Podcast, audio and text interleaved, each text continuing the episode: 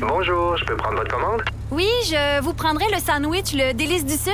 Par contre, j'enlèverai le poulet, l'ananas, les oignons puis le fromage feta. Votre auto, c'est un espace où vous pouvez être vous-même. Euh, donc vous voulez juste le, le pain et la sauce?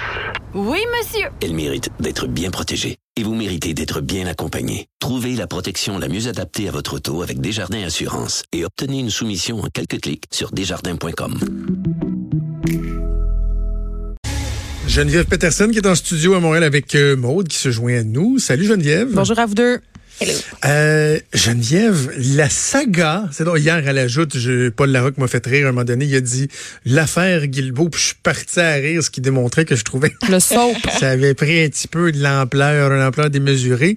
Euh, Qu'est-ce que tu en as trouvé? Y a-tu un double standard? Est-ce que c'est tabou de dénoncer, par exemple, l'incompétence ou bon, le manque de compétences de, certaines personnes? C'est quoi ta lecture de tout ça? Ben, il y a beaucoup d'affaires là-dedans, euh, je trouve, euh, Jonathan, qui sont assez révélatrices. Euh, premièrement, parlons-en du fameux double standard. Est-ce que euh, vraiment c'est ça qui se passe ou est-ce que ce double standard-là n'existe pas dans son cas? Parce que j'ai chroniqué dans le Journal de Montréal, je me demandais si Geneviève Guilbeault était un homme. Et là, euh, on remonte à une entrevue que Mme Guilbeault a donnée à Mme Emmanuelle Latraverse, notre collègue, hein, cet été, euh, dans le cadre de sa balado, où euh, la ministre Guilbeault disait carrément qu'elle était impatiente, qu'elle était perfectionniste, qu'elle aimait ça, les choses efficaces, que ça, elle- la qualité était jamais suffisante à son goût. Et là, évidemment, en classe, ça veut dire que la ministre est bien perfectionniste, comme dans à peu près tous les jobs de cet acabit-là, euh, ce type de personnalité-là qui se retrouve là, et c'est bien normal.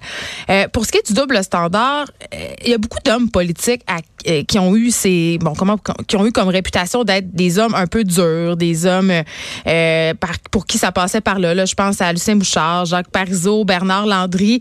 Mais quand il est question d'eux dans leurs habitudes de gestion, on dit souvent ah mais écoutez là, oui parfois Monsieur Landry peut être un peu dur, mais il est passionné de politique, il a une personnalité intense et dans ce cas-là, l'intransigeance est vue comme une qualité qui fait d'eux des hommes dignes d'être des premiers ministres. Il y a des femmes aussi euh, qui ont été très dures euh, et puis d'ailleurs tu me le soulignais euh, Jonathan hier, on a échangé un peu là-dessus.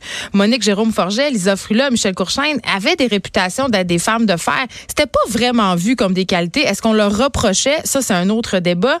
Mais j'ai l'impression que quand il est question des femmes politiques, on s'attend à ce qu'elles soient douces, qu'elles soient plus féminines dans leur façon de faire. Ça c'est une affaire. Est-ce que euh, Geneviève Guilbeault a été victime d'un double standard Je pense pas qu'on se serait arraché les cheveux sur la tête si ça avait été un homme qui avait fait ce type de sortie-là. Il y a des gens qui sont fâchés parce qu'elle a osé, si on veut, briser une loi non écrite, c'est-à-dire donner un peu des, les raisons du congédiement.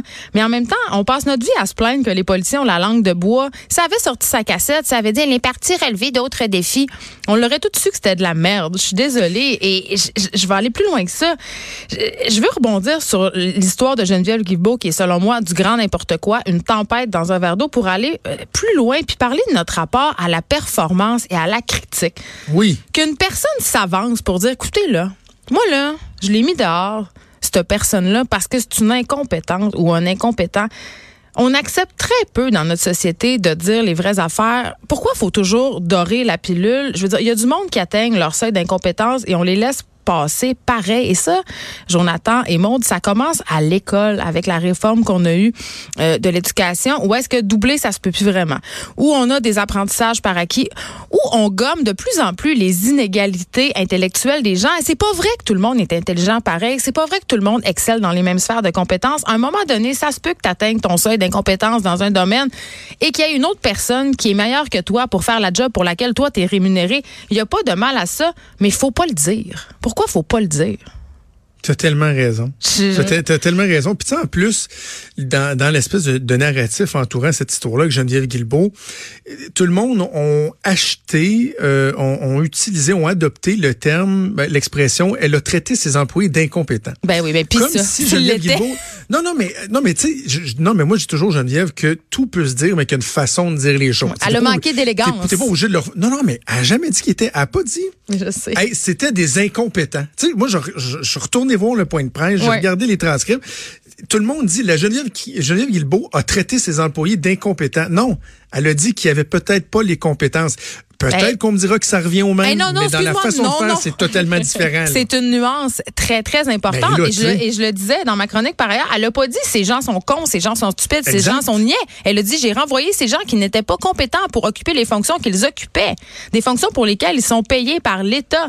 Et là, euh, je lisais les commentaires des gens, puis j'aime ça, aller voir ça, euh, parce que plein de monde qui ont des bons points, puis j'aime ça, mais il y avait des personnes qui disaient, euh, mais écoutez, euh, qu'une ministre mette quelqu'un dehors comme ça en claquant des doigts, je suis désolée, là, euh, quand on travaille pour la fonction publique, puis quand on occupe n'importe quel emploi par ailleurs, on met pas du monde de même dehors, tu sais, avec pas de dossier, là. Je suis désolée, ça fonctionne pas comme ça. Mais je veux en revenir à notre culture, parce que moi, c'est quelque chose qui me fait vraiment dresser les cheveux sur la tête. Notre culture de nivellement vers le bas. Moi, peu de personnes le, savent, mais j'ai enseigné à l'université à une certaine époque de ma vie, les gens qui arrivaient... quelque chose que t'as pas fait, toi. Ben oui, mais on peut pas les dire en nom. mais euh, j'étais ab- absolument flabbergastée, euh, pardon ma French, euh, qu'il y avait des étudiants qui arrivaient dans ma classe complètement illettrés, euh, complètement pas aptes à être au cycle supérieur ou être dans la dernière année de bac.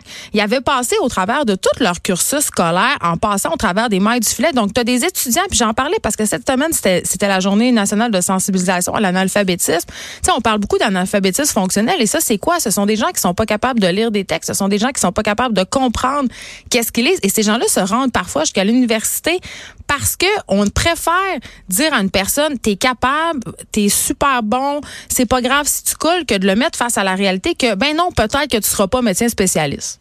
Qu'est-ce que tu veux? Ouais. C'est ça, plutôt dire, regarde, tu sais, euh, euh, à la limite, on va trouver d'autres compétences, il y a d'autres champs Ben, tu peux d'intérêt. faire autre chose.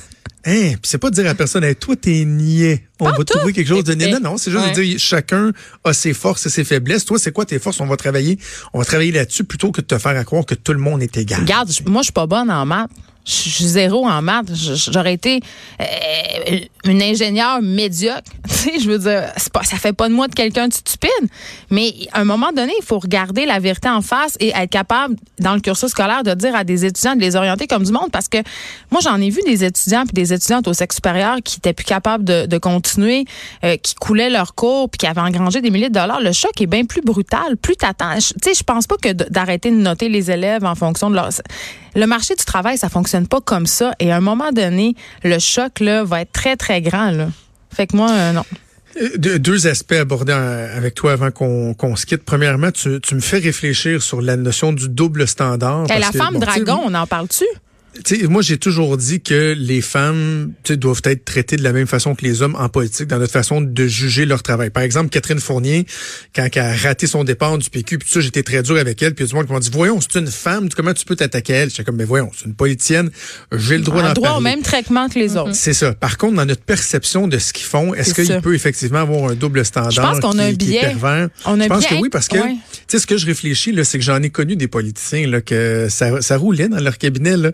Et puis c'était pas les méthodes de gestion euh, ISO C'est ça. 9002 tout le temps là? Alors que il y a, je peux te nommer plein de ministres qu'on se disait, hey, elle a de la misère à gérer son staff, hein, puis ça a, a pas l'air d'être facile. Ouais, puis quand ils mettent leur culotte, plus les femmes que les hommes. Oui, puis quand ils mettent leur culotte, ben tout soudainement, c'est des femmes dragons, c'est des crises de folles, c'est des hystériques.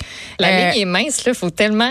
c'est qu'on s'attend. Dans le fond, là, je veux juste résumer ça. C'est c'est très facile, puis c'est pas épeurant, OK? On, on, on a tous là, des billets inconscients. Moi, j'en ai aussi. Toi, t'en as, bon, Jonathan, t'en as. C'est pas pour mal faire qu'on pense comme ça. C'est parce qu'on a été conditionné de même. On s'attend des femmes à ce qu'elles se comportent d'une certaine façon, à ce qu'elles aient des qualités qui sont X, par exemple la douceur. Euh, puis les hommes, on, s'attend d'eux qu'ils soient forts, qu'ils soient, qu'ils dirigent. Puis quand un ou deux des sexes, tu sais, le ministre de la famille, bon, euh, c'est un gars, on pourrait le qualifier d'homme rose, tu sais, on, on a du jugement, tu sais, tu comprends-tu? Fait qu'on on est en train de, les paradigmes peu un petit peu en lentement mais sûrement s'inverse mais on a encore ces vieux réflexes de faire ben voyons pourquoi il est de même lui? Pourquoi il est pas plus euh, mâle tu sais? Puis les femmes même affaire c'est simple là. Dernier, rang que je vais aborder avec toi rapidement. Euh, Est-ce que dans, dans l'histoire de Geneviève Guilbeault, il y a cette espèce d'habitude qu'on a de réflexe de lorsque quelqu'un monte très très haut ou rapidement, Hmm. tu sais qu'il y a une espèce d'aura autour de lui, on dirait que quasiment le fun de le démolir. Ben, Tu sais, ben, Geneviève Guilbeault, c'est l'étoile montante Ben du oui, gouvernement, c'est la vice-première ministre. Euh, elle est enceinte, c'est beau. Elle a eu ses- son premier enfant en politique. Puis, hey, Geneviève Guilbeault, Geneviève Guilbeault, puis là, on dirait que, hein, on va y fesser dessus. Hey, as-tu assuré en plus, euh, as-tu assuré en plus pendant la crise où il y avait les inondations puis tout ça? Hey. Tu sais, elle, a été incroyable cette femme-là. Moi, je me pose la question, est-ce qu'on aime moi je pense oui là, la réponse c'est oui, on aime ça taper sur les gens euh, qui ont une ascension fulgurante parce qu'on a toute de la petite jalousie inconsciente, mais je pense qu'on est d'autant plus hargneux quand il s'agit d'une femme et d'une belle femme. Fait que faut que tu check. Je pense que sa Ascension, beauté- ascension fulgurante, belle femme, puis tout ça, check toi, Geneviève, il y en a qui sont après toi, je suis sûr. Oh, t'es fin, On je qu'on- pour un compliment. on dirait qu'on Ben, a comme ça. gratté le vernis, puis que finalement, on a fait Ah ben. On veut c'est- on veut la poignée, tu sais, ben, c'est c'est- quoi. C'est ça son défaut, tu sais. C'est ça. Faut Mm. vraiment toujours, c'est ça, faut toujours qu'il y ait quelque chose. Ça peut Ben oui, jamais parce que être sinon, correct. hein. Fait que Geneviève, check-toi, puis euh, d'ici là, on, on se reparle la semaine Hey, prochaine. je peux vous jurer que j'en ai des défauts, faudra pas chercher longtemps. Merci à vous deux. On va appeler Pierre-Yves. Salut, bon show tantôt. Bye. Vous écoutez Franchement.